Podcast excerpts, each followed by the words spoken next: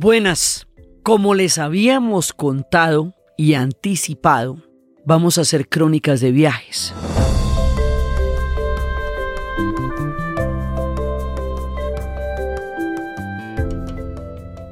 Y vamos a hacer crónicas de viajes porque, como estuvimos diciendo y seguiremos diciendo, el confinamiento es solamente físico. Lo que tiene que quedarse en casa es el cuerpo la mente puede volar donde quiera, en todas las direcciones y en todas las dimensiones. Tolkien hacía un llamado al derecho de la fantasía cuando empezaba la Segunda Guerra Mundial porque decía que cuando estaba el cuerpo confinado en las cárceles de la historia, las almas y las mentes podían ser libres. Y bajo esa premisa, y en este tiempo, vamos a viajar. Escogí de los muchos viajes que he hecho que entre otras cosas mi sueño era viajar, así que cada vez que viajo se cumplen dimensiones infinitas de los sueños. Escogí el viaje a Mali y escogí viajes al África Occidental porque primero son viajes personales hechos a partir de la amistad y segundo por las vastas e infinitas llanuras y dimensiones que tiene el África Occidental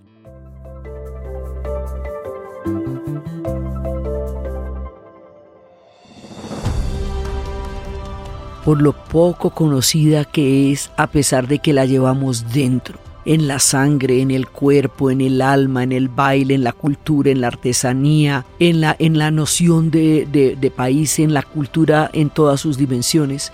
Está en nosotros y sin embargo no la vemos. Eh, en alguna ocasión escribí un libro sobre eso, lo conté precisamente porque hay una raíz indígena que nos define desde el origen, una raíz hispánica española que nos pues que es desde donde nos narran, ¿no? Porque pues es, todo el efecto colonial. Y hay una raíz africana que es la que realmente, la que nos habita junto con las otras dos, pero esa no la hemos visto lo suficiente todavía. Entonces resulta que, ¿cómo llego yo a Mali? ¿Por qué? Yo llego al África primero a través de la música. El primer viaje que uno hace es musical, por eso vamos a poner playlist de Habib Koite, Salif Keita, Omo Singare, Amadou y Mariam, porque es por ellos, ¿no? Un músico, que es un músico de dar alaridos, que se llama Habib Koite, hizo una canción que yo escuché en un disco de Putumayo que se llama, se llama. Ahí les escribiré en las notas del podcast. Y esa canción a mí me conmovió tanto y me pareció tan bella que yo quería conocer el país donde se hacía esa música. Y siempre fue una obsesión. Conocí primero África desde San Andrés, desde Providencia, Conocí primero África desde el reggae, conocí África desde muchos lugares antes de llegar realmente allá. Es una cosa que he aprendido de Hugo Pratt, también el autor de Corto Maltés, un gran viajero, que yo he ido a los lugares donde mi alma ha habitado mucho antes de llegar allá. Entonces, en general, los itinerarios tienen que ver con dónde ha habido mi alma y luego llega el cuerpo y se pone todo el mundo de acuerdo en movimiento.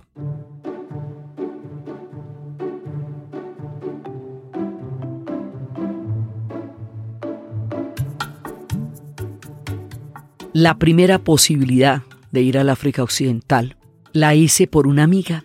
La hice por una amiga que mm, iba a una gran reunión de algodoneros en Burkina Faso y me invitó con ella. Y yo fui como acompañante. Y llegamos en un vuelo. Primero, lo primero que pasa cuando uno llega al África Occidental es que si ustedes miran el mapa de Sudamérica, y miran el mapa de África Occidental, quedan exactamente enfrente. Lo pueden medir con una cuarta de la mano. Tendría una distancia como la que existe de Bogotá a Buenos Aires. No tendría por qué haber más de ocho horas de vuelo.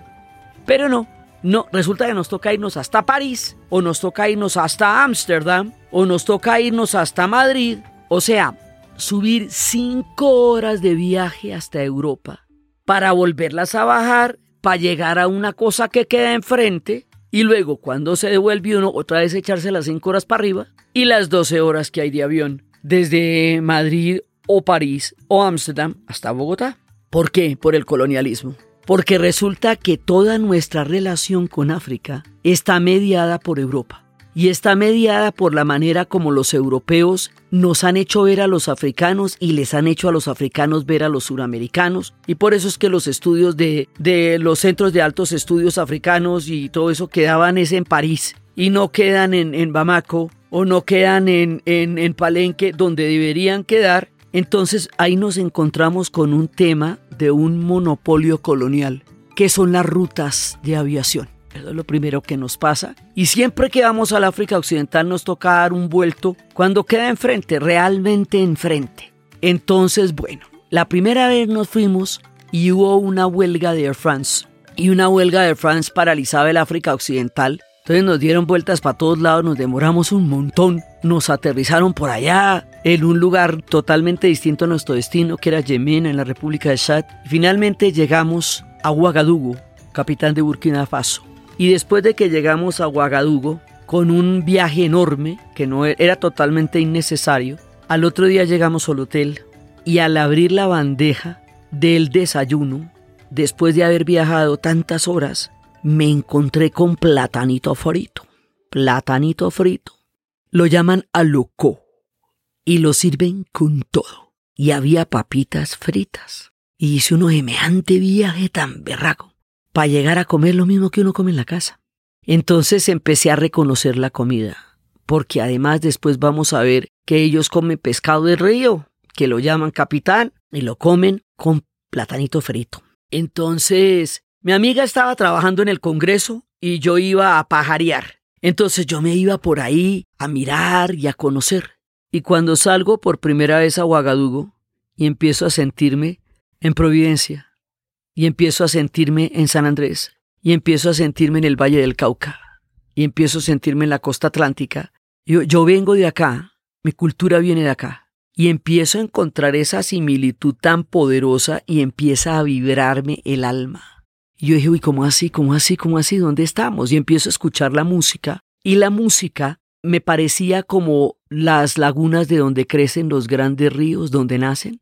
O sea, hay géneros, evidentemente, como en todas las músicas, pero hay una especie de música en general de donde viene todo lo que oímos. Todo lo que uno escucha ya uno lo ha bailado. Todo lo que uno escucha ya uno lo tiene en el cuerpo. Entonces eso ya me empieza a sorprender.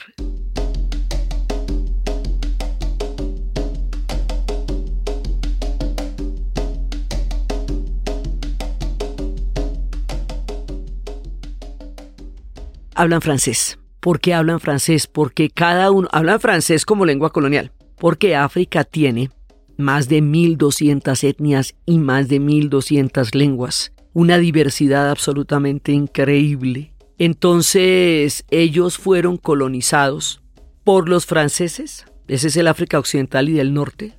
Entonces, con la convención colonial, ni siquiera colonizados, repartidos en la conferencia de Berlín, se repartieron el África, así como quien se reparte una, una torta y usted tiene la fresita y a mí me toca la cereza. Sí, se la repartieron entre los franceses, los ingleses, los portugueses.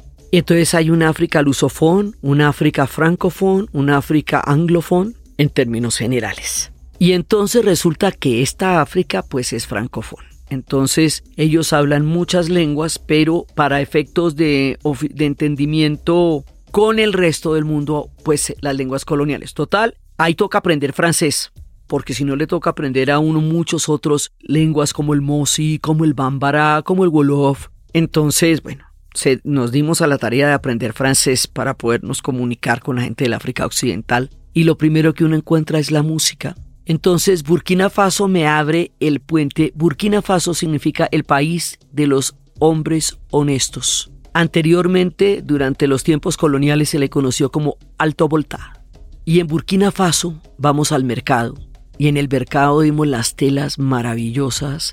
Y vemos, además, a mí me tocó viajar con las mujeres y me enseñaron a hacer los turbantes. Y me enseñaron a hacer cómo se hacen las telas, cómo se estampan, cómo se crean, qué significan. Entonces va entrando uno en otro universo conceptual completamente diferente. Para mí Burkina Faso fue la puerta para mi sueño y mi sueño era Mali.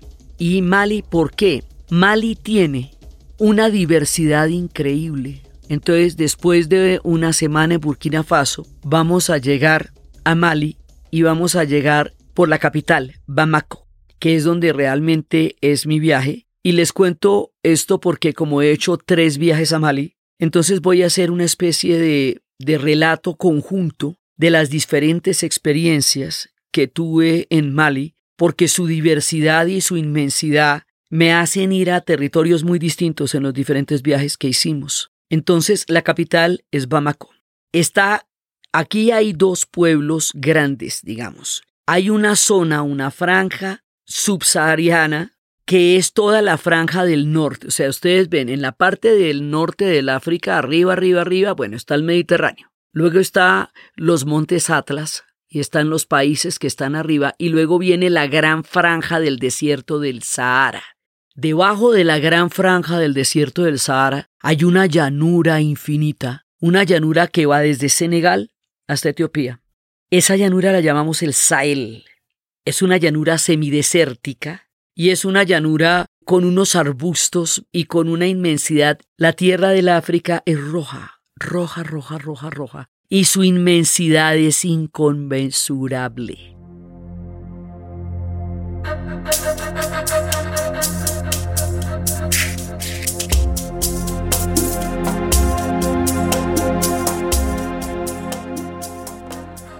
Entonces ustedes van a ver en esta narración que, digamos, lo único que uno puede comparar desde donde está en el caso de Colombia es que en la antigua carretera hacia los llanos orientales, después de venir de montaña, montaña, montaña, montaña, montaña, montaña, de pronto se abría la montaña y se veía hoy una llanura azul infinita, infinita, infinita, los llanos orientales.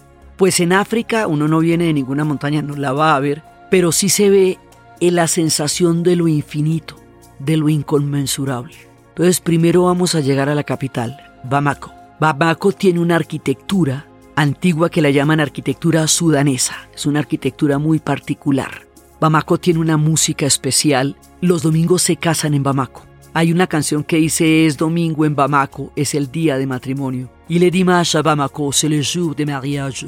Y todo el mundo está vestido de boda en los domingos porque los domingos se casan en Bamako y se casan con todos los hierros. Entonces resulta que ahí hay una serie de pueblos. Hay pueblos negros, africanos, subsaharianos, que son en su mayoría bámbara. Pero también hay pueblos Peul y también hay pueblos, eh, de, hay diferentes pueblos allá. Pero hay como una especie de franja y esto rige para Mali, tanto como para todos los países de esa franja del Sahel. Y es que en la parte de arriba está el Sahara. Entre el Sahel y el Sahara están estos países. La parte de arriba, la del, Sahara, ahí están los Tuareg, los hombres azules, los que van en esos camellos recorriendo desde hace milenios las caravanas transsaharianas. Y debajo están los pueblos subsaharianos que son los pueblos negros. Y esos dos pueblos conviven en países que son absolutamente diferentes, pero quedaron ligados por un reparto colonial. Si ustedes ven el mapa de África, está trazado con geometría, la naturaleza no es así. Y el mapa de Mali es particularmente representativo porque es que es una, una raya así, ¡sa! y al lado de la raya otra, otra perpendicular, ¿y eso qué es?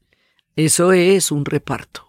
Entonces ahí les aconsejo escuchar a Tiken Ya Facoli, una canción que se llama Ya nada me, sorprende, plus rien ne m'étonne. Y entonces resulta que uno llega a Bamako al atardecer. Ya para el momento que llegamos a Bamako, yo ya estaba bastante familiarizada con el mundo africano, además porque en, en Ouagadougou fuimos a la casa de unas amigas que nos invitaron. La estructura de la casa de las amigas es una estructura como la estructura de las casas en San Andrés, en San Luis que es donde hay una casa paterna que está en la mitad y las casas de alrededor son las casas de los hijos de la familia a medida que va creciendo. Entonces lo primero yo me sentí en, en San Luis y reconocí una cantidad de cosas de las islas de San Andrés. Y entonces, después, pues yo ya aprendí con los turbantes, las túnicas, los colores. Entonces íbamos por el atardecer en un puente enorme, ¿no? El puente de Bamako es una cosa impresionante porque queda sobre uno de los ríos más grandes del África que tiene 5.000 kilómetros de recorrido, que es el enorme y poderoso río Níger, que eso es de dar alaridos. Bueno, pues de los 5.000 kilómetros, 1.000 kilómetros lo recorre por Mali, solo por Mali. Así que el, el, puente que tú tienes en la ciudad de Bamako es un puente enorme, pero que te digo, entonces hay un pedacito peatonal. Entonces yo iba caminando en fila india con mis amigos por el pedacito peatonal y de pronto a contraluz venían las motos y un hombre me estiró la mano y yo le estiré la mano y él me hizo clic con la mano y yo sentí en ese momento que Mali me daba la bienvenida, que el país me estaba saludando. Y cómo no, cómo no, que en ese país encontraría yo la gente más adorable, las formas más maravillosas de cultura, de espiritualidad, Mali fue un imperio enorme. Mali fue fueron varios imperios, el reino de Ghana, el reino de Mali, el reino de Songhai. Fueron imperios de, de muchísimas tradiciones porque la historia del África ha sido invisibilizada para justificar el crimen de la esclavitud.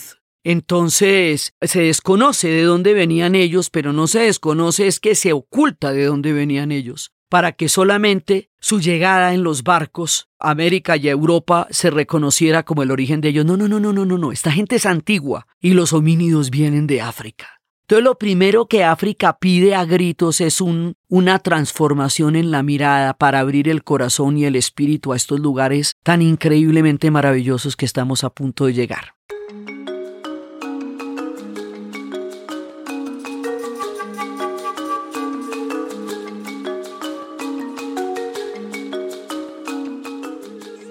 Resulta que Mali tiene un circuito que dura ocho días. Es el circuito turístico. Ahorita en este momento Mali está en problemas por la rebelión del norte que vino después de que desbarataron a Libia. Pero eso no quiere decir que Mali no sea todo lo que les voy a contar, quiere decir que está en problemas. Y si hay alguien que puede entender eso, pues somos nosotros o qué. Entonces resulta que ese circuito nos va llevando por diferentes partes, porque nos va llevando hasta el límite que va a tener Mali con Burkina Faso, que se va a llamar el país Dogón. Pero la idea es que uno llega al país Dogón y se devuelve. Ese fue el primer viaje. El primer viaje es hacer el circuito Bamako hasta, hasta Bandiagara y devolverse. ¿Ok? Pero ahí uno va pasando por un lugar que se llama Segú. Y Segú es donde se hacen las telas. Y las telas tienen significados. Los signos de las telas significan amistad. Hay una cantidad, y eso lo vamos a ver, en África los signos tienen toda una connotación, ¿no? Entonces, hay un signo que significa la espalda de un cocodrilo, eso significa la amistad. Porque en Burkina Faso vimos cocodrilos sagrados. Los cocodrilos son sagrados y son allá son domésticos. Digamos, uno los puede rodear con cuidadito, porque uno de esos cocodrilos le dio a un pueblo el secreto de dónde quedaba el agua. Por eso se volvieron los amigos del hombre. Y entonces la huella de dos espaldas de cocodrilo es una huella de amistad. Entonces resulta que uno llega y estas telas tienen cómo protegerse de las habladurías de los demás. Tienen cómo fortalecer los lazos de amistad. Todos los signos que están puestos en las telas significan algo. Y todos los signos que tienen los pueblos afrodescendientes en Colombia significan algo y en el mundo. Porque hay una unión ahí de pueblos entonces resulta que, según con esa tierra roja, con esa arquitectura de tapia pisada en forma sudanesa, Segú es un lugar donde está el índigo, como se tiñen los colores, donde están los cielos estrellados. Segú es un lugar maravilloso y hay una autora, una escritora guadalupana que se llama Maris Condé que escribió una novela apasionante, apasionante que se llama Segú. Qué novela tan impresionante, hombre, qué cosa tan bella esa novela de Marisconde. Segú le llega a uno al alma, que es el mundo de la entrada entre el Islam y el mundo bámbara. Entonces uno se va metiendo por ahí y va a llegar a otro sitio que se llama Yené. Yené lo van a ver mucho. Es una, son esas mezquitas. Allá en Mali hay unas mezquitas de tapia pisada, de barro, que tienen una forma muy particular, una forma cónica y que tienen unos palos atravesados que son la estructura de la mezquita. que se renuevan permanentemente sobre la tierra roja y los atardeceres y las telas que se ven en las terrazas de la ciudad impresionante de Jenné. Jenné es patrimonio de la humanidad. Y después de eso, entonces vamos a llegar a Mopti. Pero Mopti ya es diferente porque ahí estamos en las orillas del río, eso ya es mucho más, muchísimo más verde. Nos vamos a aproximar y después de Mopti es una ciudad comercial con un mercado. O sea, esos mercados de allá, esos a la orilla del río Níger, esos mercados de allá son una cosa loca. Primero porque se ven todas las cosas que se pueden ver aquí en San Victorino, que se pueden ver en todos los mercados de América Latina, pero a la N en el sentido en que es mucho más caótico, más poderoso, más grande, y ahí en las orillas del río se pueden ver las canoas y la gente fabricando las canoas con las que se va a recorrer todo el río Níger. Entonces, eso, Mopti es una metrópoli de una cantidad de voltaje, de gente, de diversidad. Están los Fulani, los Pel, los Bambara. Y después de Mopti vamos a llegar al impresionante país Dogón.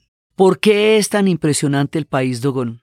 Porque el país Dogón es una falla geológica gigante, una mm, especie de montaña en piedra, como para que tengamos una referencia, no me parecía nada de lo nuestro, de golpe se parecería un poco como a los estoraques del Santander, pero es maciza, enorme. Y eso se llama la falez, o sea, la, la falla, ¿no? ahí hay una, unos huecos que se hicieron hace mucho tiempo. Resulta que el pueblo Dogón, cuando llegó la islamización al África, ellos son un pueblo muy antiguo, ellos son un pueblo matemático, ellos son un pueblo astrónomo, ellos le rinden tributo a la estrella Cyrus B, que fue descubierta por los occidentales en 1991 y desde hace más de mil años los Dogon rinden a esta estrella un culto monumental porque para ellos el país Dogon es como un cuerpo humano que tiene la cabeza, los miembros, las piernas, es una cosmovisión enorme, gigantesca del pueblo Dogon y son los grandes astrónomos y las estrellas allá brillan de una manera impresionante porque ellos no admiten la luz eléctrica, ellos viven como en su época. Entonces resulta que esta gente se mete, se incrusta en la falez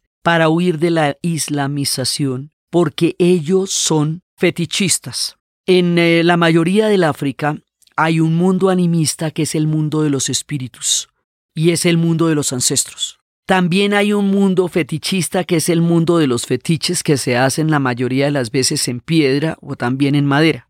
Pero resulta que con la islamización, pues no se puede, no se vale, porque en el Islam no se pueden manejar imágenes ni fetiches.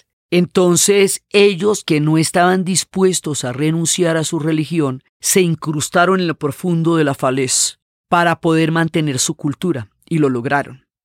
Lo lograron, son únicos ellos allá. Y resulta que allá ellos tienen unas, unas puertas. Esas puertas son la cosmovisión del país Dogón.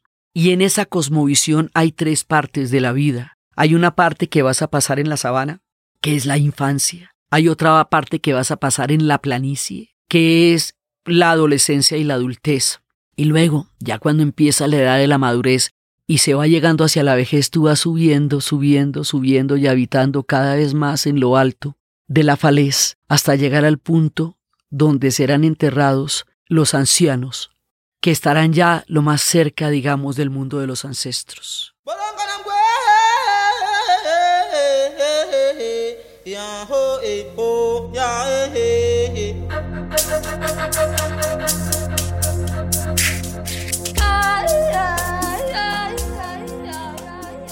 Hay pagamentos que no tienen ningún tipo de equivalencia entre los occidentales, los ancianos, y esto lo digo con todas las letras. Los ancianos en el país Dogón son respetados y en términos generales en el África porque son los seres de la sabiduría. Para ir al país Dogón hay que tener unas nueces de un tamaño como, como una... es de un tamaño de la mitad de la mano más o menos. Se llaman culonot. Esas nueces son pagamentos de respeto para los ancianos. Como les digo, no tiene equivalencia en Occidente porque los ancianos no son un problema de pensiones, no son un problema de gastos de, de, de seguridad social, Los ancianos de ninguna manera pueden ser ni siquiera irrespetados. Y lo digo ahora, cuando precisamente hay una subvaloración tan lamentable y degradante para toda la especie humana hacia los pueblos, hacia los ancianos. Los ancianos en el confucianismo son los seres del crepúsculo, son aquellos que comprenden el atardecer y el anochecer entre la vida y la muerte. Los ancianos en el país Dogón son la sabiduría. Cada anciano es una enciclopedia, es una historia de vida, es un conocimiento valiosísimo, el que cada, cada anciano representa, y en África lo tienen claro.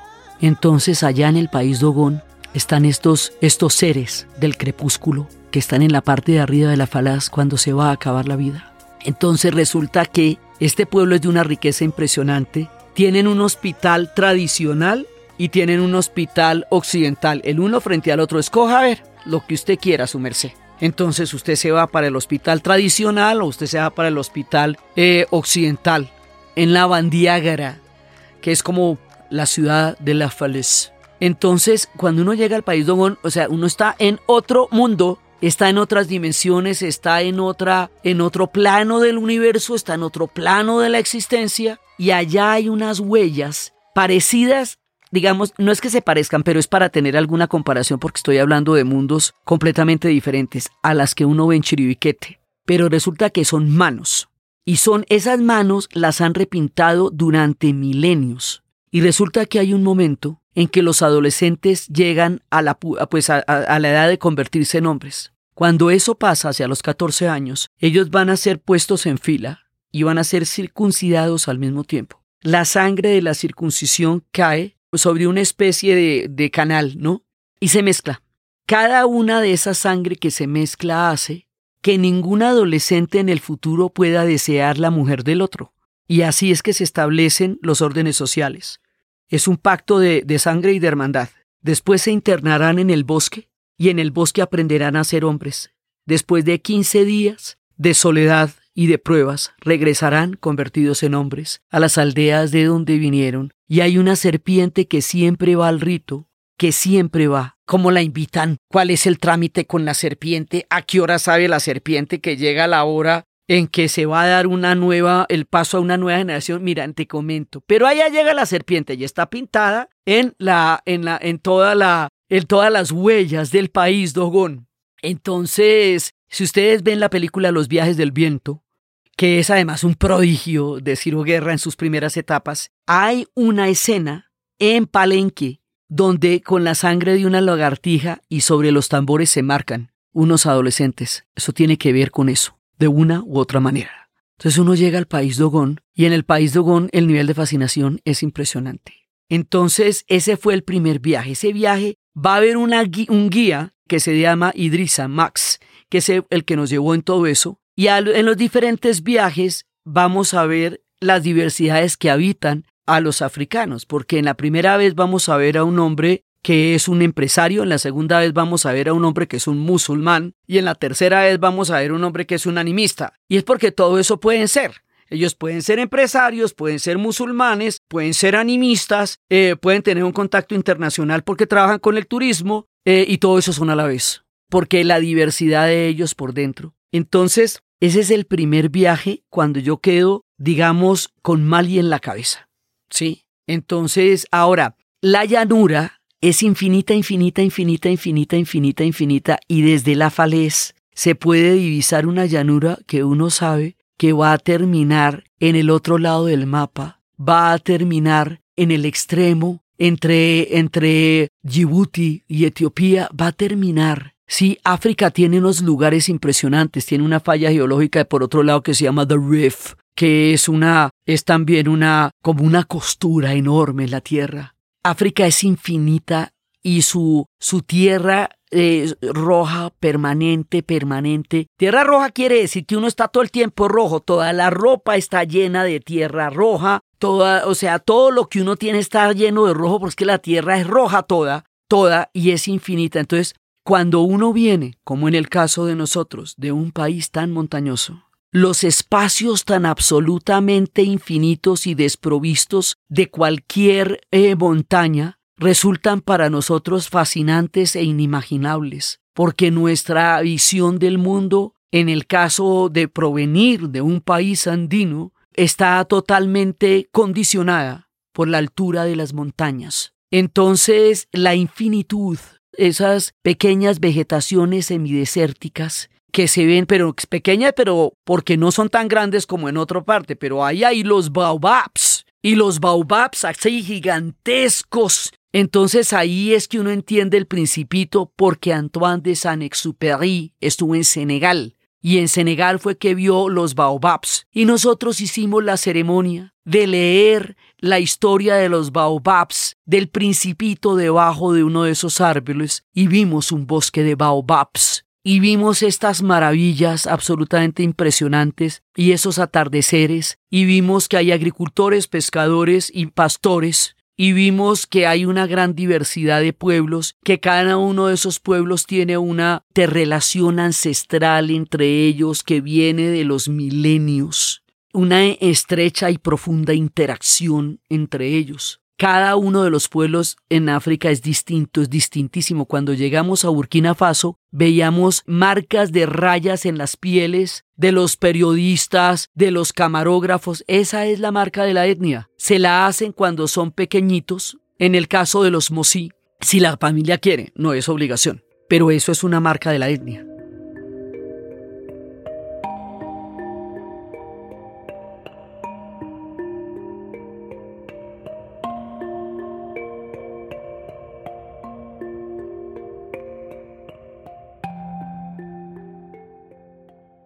Entonces son completamente diferentes. Una de nuestras guías en Burkina Faso tenía una flecha, el, digamos la cabeza de una flecha, en el cachete tatuada. Se los hacen cuando nacen, les ponen antibiótico y a los ocho días ya quedan con la marca de la etnia. Y es una manera de reconocerse en un linaje y de reconocerse en una pertenencia y de reconocerse en una ancestralidad. Eso lo vimos en Burkina Faso, eso no lo vamos a ver en Mali. En Mali las mujeres fulani se pintan los labios de negro, se los tatúan, porque ese es el concepto de belleza, porque el concepto de belleza varía infinitamente de un lugar al otro de la tierra. Entonces cuando vimos esa, esa infinita, esa, esa gran llanura, son horas y horas y horas y horas y horas de carretera. Son días y días y días de carretera en esa tierra roja, donde uno ve burros, donde uno ve cabras, come pescado de río y come cabra.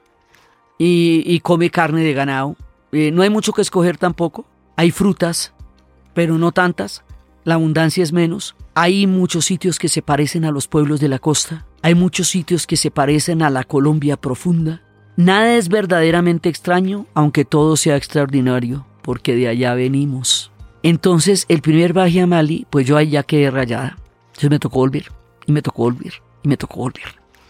Entonces, cuando fuimos, después ya pudimos hacer el viaje, el mismo circuito del país Dogón, pero esta vez hicimos otra parte del viaje, y esto sí resultó impresionante. Hay un festival en este momento no lo está haciendo, pero vamos a hablar provisionalmente de los problemas de Mali porque ellos saldrán de eso. Sí, resulta que durante 11 años Mali se había convertido en el pueblo de mayor estabilidad social del África Occidental.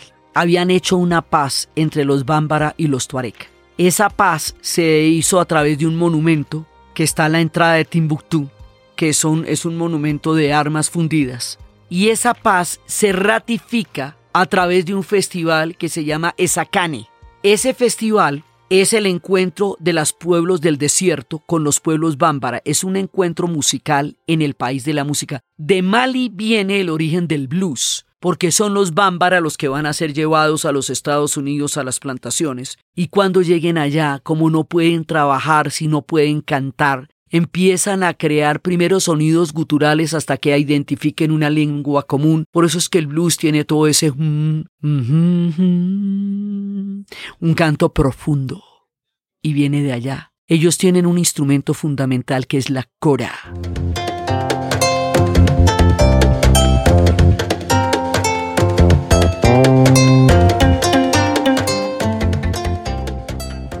La cora es como una guitarra, pero tienes un calabazo. Y ese calabazo con eso es muy complicado, pero ellos cuando llegan a América, pues van a sustituir la cora por las guitarras, porque lo único que no les pueden quitar a ellos es la música, porque están codificados musicalmente.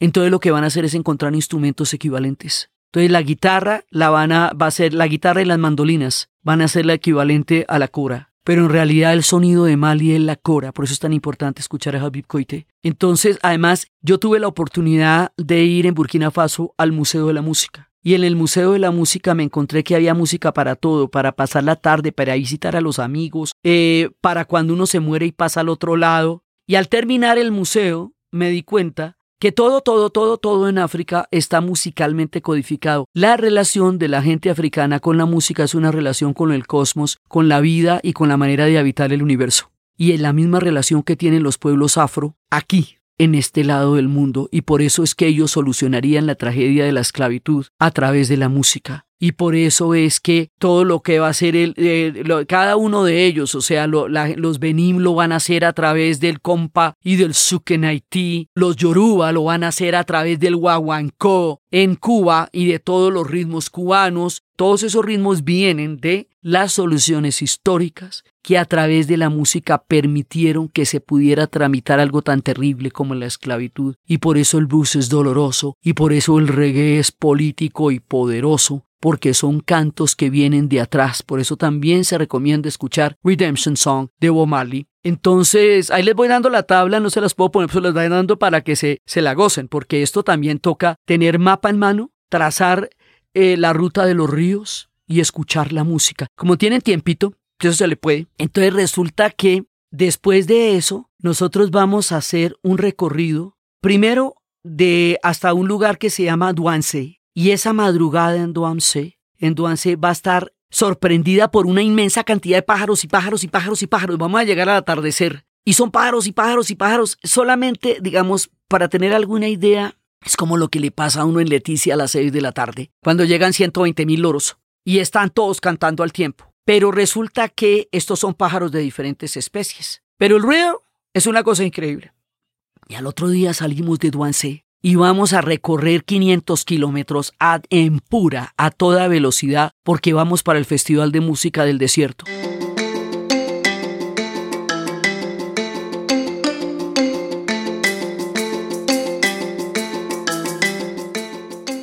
Y en el Festival de Música del Desierto vamos a ver a los hombres azules, a los Tuareg, y vamos a ver a los Bámbara, y gente que viene de todas partes de la tierra a tocar músicas increíbles. Y entonces, además toca llegar muy rápido porque todo el gobierno iba y entonces tocaba llegar antes de que llegara el gobierno porque si no el protocolo de pasar el río Níger para llegar al otro lado se le podía demorar a uno el día completo en eso. Entonces nos vamos en pura oyendo un rap durísimo, durísimo de un tipo que hace poquito murió que se llama DJ Arafat. Entonces era en esas así, en ese, en esa adrenalina sobre, sobre esos caminos a toda para llegar allá. Y resulta que hay un momento en que hay una vuelta del río Níger y se pone verde, verde, verde, verde, verde, verde, verde, verde.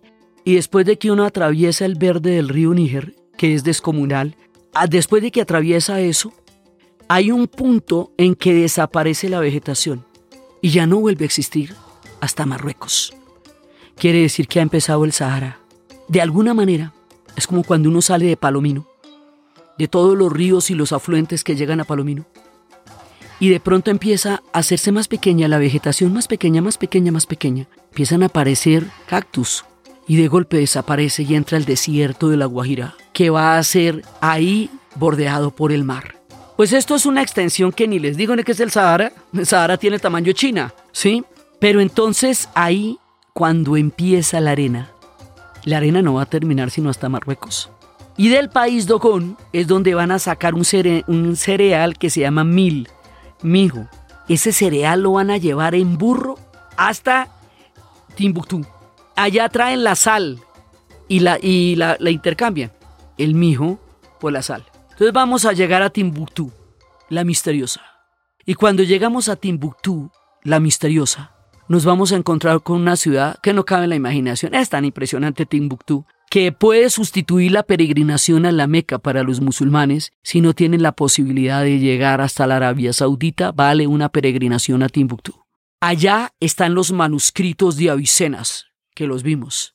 Allá están las tumbas de Munsa Masi, el hombre que llevó el Islam Mali porque es que resulta que viene, el Islam va llegando por el, por el mundo árabe y va bajando, y hay un Islam que llega de Marruecos, porque Marruecos llegó a tener una, un imperio grande, y entonces en una época formó parte de Mali. Pero cuando Marruecos impone su idea del Islam, entonces Munsa Masi dice, no, yo ya leí el Corán y yo ya fui a la Meca, y eso no es como dicen los de Marruecos, vamos a crear nuestra propia versión del Islam, porque allá decían que había que encerrar a las mujeres y nosotros no creemos eso.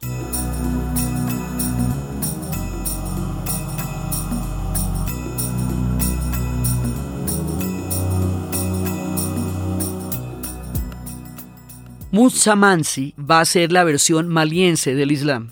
Y entonces allá van a ser estas mezquitas maravillosas. Ustedes seguramente la deben haber visto en muchos planos y en muchas, en muchas fotos, pero no las identifican. Busquen Mopti y busquen Yené y busquen Timbuktu, pero sobre todo Timbuktu.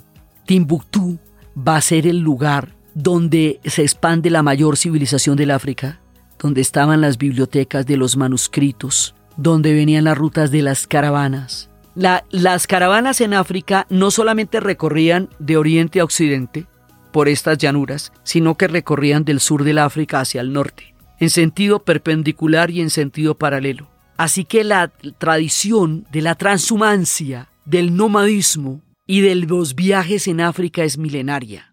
Esto lo cuento no solamente por la desesperación de los emigrantes en las condiciones de una desigualdad socioeconómica inconcebible, sino por el anhelo permanente, ancestral, de los pueblos africanos de viajar. Son grandes viajeros y han atravesado la tierra desde siempre.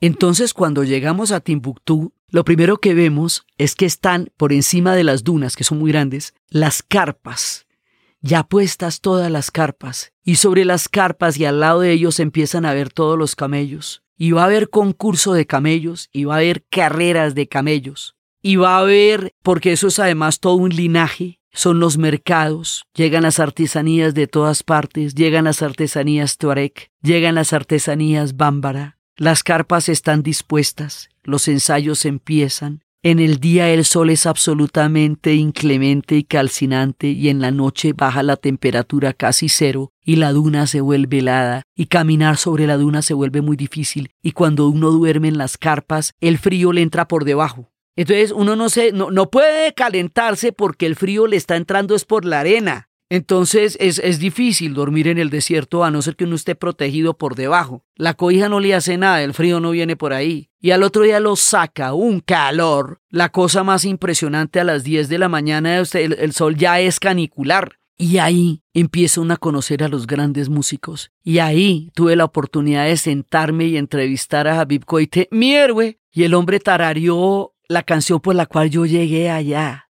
Y bueno, yo alucinaba y le pusimos un poquito de Rebelión de Joe Arroyo. Rebelión es un hit, después cuando les cuente de Gana es un hit, porque cada vez que pone uno a Joe Arroyo por allá dijo, yo quiero conocer un pueblo que pueda cantar eso así. Cuando estábamos con, con mi amigo Ladi en ese momento, cuando bailamos salsa fue que nos tomaron en serio. Ya viéndonos bailar dijeron, bueno, no, esta gente sí tiene, viene de algún lugar serio porque sabe bailar. Entonces, porque para ellos los blancos no bailan porque no conocen latinoamericanos. Los blancos que ellos conocen son europeos y pues ellos en general no bailan, o por lo menos no bailan con caderas. Entonces vamos a pasar esos días en Timbuktu. Por la mañana se sirven la, el cereal con pan.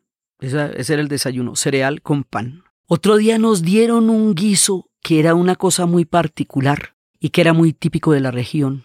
Y ese guiso tan particular era como un cocidito de esos de nosotros de carnecita molida con alberjas. Entonces uno se va hasta el extremo del infinito del mundo y come carnecita con las alberjas, pescado de río y platanito frito. Entonces uno dice, pues qué tan similares somos en el otro extremo del mundo. Y allá los hombres tuareg están mandando la parada y las mujeres con ese maquillaje tan especial que tienen de los ojos. Y la música tuareg es totalmente distinta a la música bámbara, porque esa es una música que tiene mucho más influencia del Islam, entonces ahí sí se usa la darbuka, que es, eso también lo vi en el Museo de Burkina Faso. A medida que va subiendo en la geografía, la música se va imbuyendo de los instrumentos de la música árabe y usted ve las darbucas ahí también. Mientras que eso depende, ¿no? En Burkina Faso le decían a uno que en las zonas ganaderas se, tocaba la flauta, eh, se tocaba el, cuero, el tambor. En las zonas eh, agrícolas se tocaba la flauta porque es donde están los juncos. En las zonas del norte se tocaba la darbuca porque ya están los árabes ahí.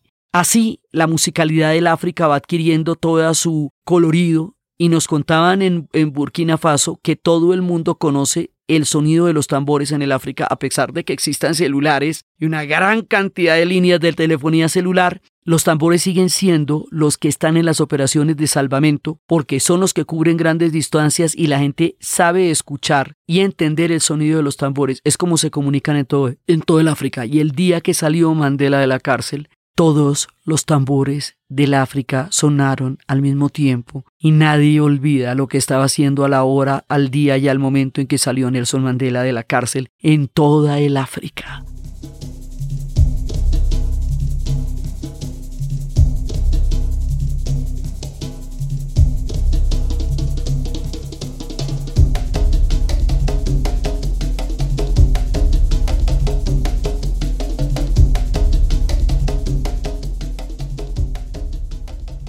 Entonces uno vaya y es una tierra de una espiritualidad profunda. Y el Islam es de una espiritualidad en Mopti, una vez las mezquitas y todo es de una espiritualidad como tan bella. Digamos, mi experiencia con el Islam ha sido siempre una experiencia de fraternidad. Lo he caminado por todas partes. Lo he caminado en Turquía, en Siria, en Líbano, en Jordania, en Irán. Lo he caminado en Marruecos y lo he caminado en Mali y he visto sus matices y he visto sus, transformaciones y he visto sus fraternidades y vi también un día en Guinea Conakry cómo se ponía toda la familia lista para poder orar porque orar juntos hace más fuerte el poder de la oración y cómo los niños pasan de un lado para el otro. Los niños no le estorban a nadie porque los niños están aprendiendo tradición y eso es absolutamente importante para todos. Entonces, cuando uno llega a Timbuktu, está en lo ancestral, en el cruce de las culturas, en el cruce de las civilizaciones, en la tierra de los manuscritos, en las calles misteriosas, en la gente que aprende allá la recitación del Corán.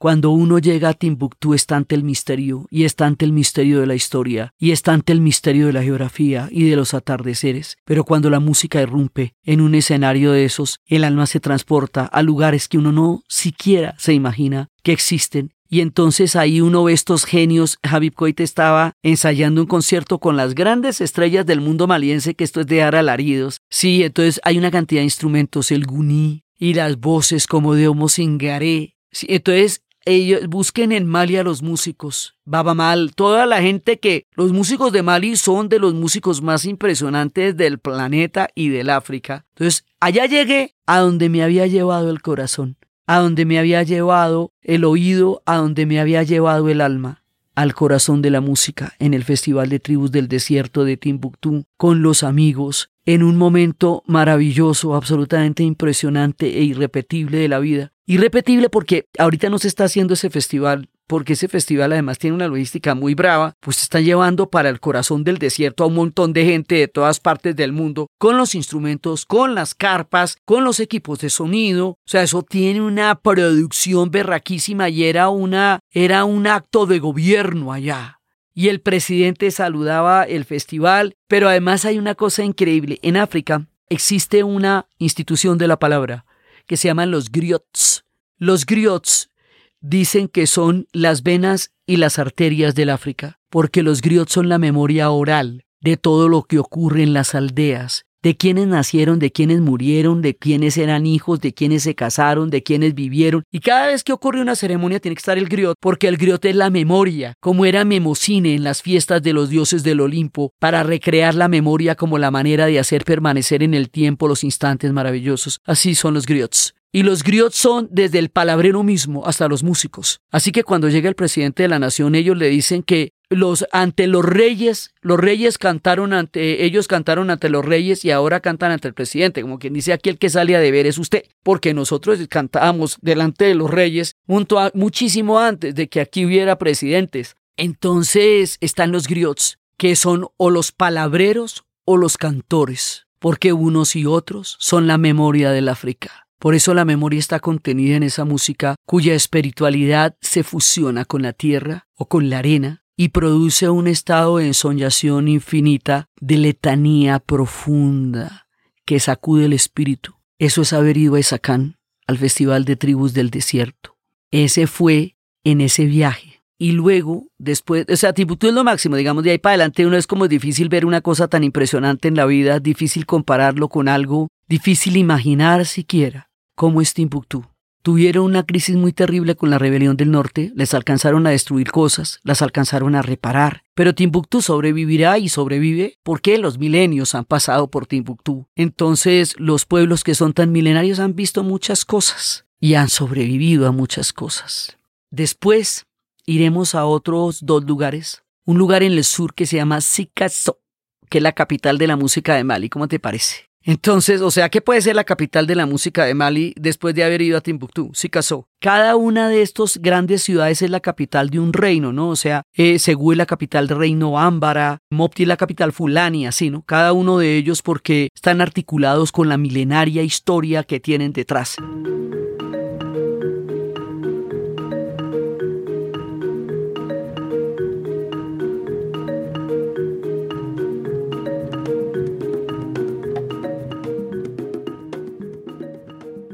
Llegamos a Sicasoli y empieza la gente a bailar exactamente lo mismo como si estuviéramos en la costa pacífica. Y las fotos no se distinguen. ¿Qué es en el Pacífico y qué es en Sicasó? ¿Qué es en el, a las orillas del Níger y qué es en Cartagena? ¿Qué es a las orillas del Níger y qué es en Palenque? Porque de allá venimos y esa comunicación entre el África y nuestra africanidad me transformó el alma a mí. O sea, eh, todo esto es un viaje del espíritu profundo, ir a Sicasó, ver cómo la gente se fusiona con la música y con las cuerdas y con los tambores y sentirse parte de toda esa herencia también, es una cosa majestuosa. Por último iríamos al país Mandé. Y en el país Mandé le dicen a uno que la gente se transforma, que se transforma en animales. Entonces nos dicen, no nos creen, pero es que en sí en, la, en el Amazonas los taitas se pueden transformar en jaguares. Y después cuando uno va donde los pueblos afro, y resulta que en Palenque también se transforman. Se transforman en animales cada cual de lo que haya, ¿no? Pues acá se transforman en marranos o en gatos o en perros. Ahí hay unas dimensiones de otra región del ser que en Occidente no se concibe. Pero ahí están. Y está absolutamente prohibida la cacería y nos llevaron a una cabaña que estaba cerrada con llave y había un cuadro de un hombre con la cabeza de hombre y la mandíbula de leopardo. Ahí digamos, así como para que piensen lo que quieran, pero eso se vio. Eh, difícilmente sería un Photoshop porque era una foto vieja que no parecía retocada de ninguna manera. ahí uno empieza a ver cosas que no tienen idea que pasan, pero pasan. Y allá en el país Mandé, o sea, esta, esta parte ya, digamos, ustedes verán si me la creen o no, pero eso no la vimos. Nos hacen arrodillar para saludar a los espíritus. Hay una, hay una tabla ahí, digamos que hay una piedra y sobre la piedra hay una superficie plana y sobre la superficie plana hay una, hay una arena, que es lo que dice donde los espíritus dicen lo que hay que hacer en ese día y a esa hora. Pero detrás hay una gruta que se hace mucho más amplia. Y en esa gruta que se hace mucho más amplia, ahí no se puede entrar, porque ahí moran los espíritus. Entonces hasta ahí podemos entrar. Entonces intentamos formar fotos. En esa gruta las fotos no salían y lo intentamos varias veces. Pero en todos los alrededores, al lado y lado y atrás, las fotos sí salían. Estas cosas cuando uno va a Palenque y hace una, una transcripción, porque yo ahí lo que podía hacer era una transcriptora de experiencias cuyo significado no podía conocer, pero que lo vi me sentaba con la gente de, Palenque de San Basilio y les contaba lo que pasaba y ellos me contaban la equivalencia de eso en el mundo palenquero. Y nos cuentan dónde moran los espíritus de ellos, por qué a la entrada de Palenque está el cementerio, porque los muertos protegen, hablan, interactúan, opinan, chismosean, lo que ustedes quieran, ¿sí? Porque hay diferentes planos, ellos viven en diferentes planos, así como los palenqueros viven en una tierra que es la tierra de los espíritus, otra tierra que es la tierra debajo del agua, que es la Mojana, la tierra del Moán, y otra que es la de los muertos. O sea, ellos tienen tres planos de existencia. Los africanos también tienen planos de existencia diferente. Y en el país Mandé hay diferentes planos. Esto se entiende en la selva profunda, esto se entiende en San Basilio, en el palenque de San Basilio, esto se entiende en el profundo Chocó. Y cuando uno va a hablar con los grandes personajes y sabios que hay en Chocó, que hay en Palenque, puede entender alguna, o por lo menos imaginar, algunas de las dimensiones de lo que significa estar en África. Estar en África significa estar en una dimensión del mundo diferente, en una cosmovisión distinta, donde la música es la manera como uno puede interactuar con planos que ni siquiera sabe que existen. Por eso un viaje al África es tan impresionante en la vasta llanura del Sahel, en la tierra infinita del Sahara, en las dunas de la noche, como en los planos musicales hasta donde se estremece el alma, como en la manera maravillosa como esta gente vive la espiritualidad, como en los profundos conocimientos que Occidente ni siquiera imagina. Por eso la mirada tiene que cambiar, por eso el espíritu tiene que abrirse, por eso los ojos se hacen infinitos, por eso el alma entra en la trascendencia de un viaje al África. Primero de las rutas de viajes para tiempos de pandemia.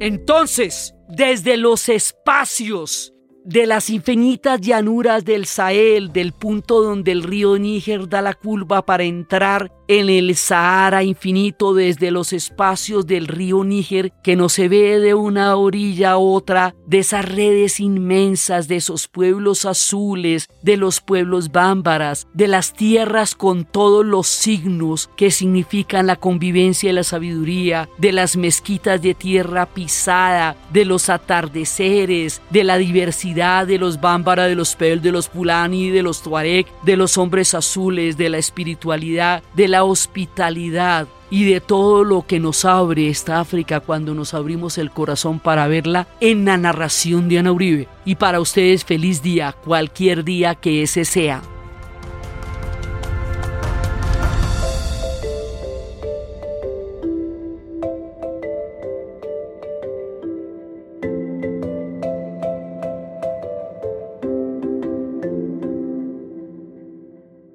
Hoy Estamos en un experimento.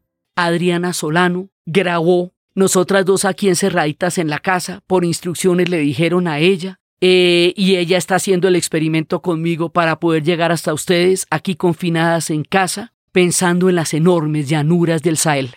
Les recordamos a todas las personas que con tanto cariño nos quieren apoyar que tenemos un botón de donación en la página www dianauribe.fm. Este podcast fue posible gracias al equipo de la Casa de la Historia, Arturo Jiménez, Diana Suárez, Milena Beltrán, y fue grabado en Los Gatos Estudio por Arturo Jiménez y editado por Sebastián Payán de 070, y siempre con la ayuda fuerte y poderosa de Santiago Espinosa Uribe y Laura Rojas Aponte del podcast Cosas de Internet.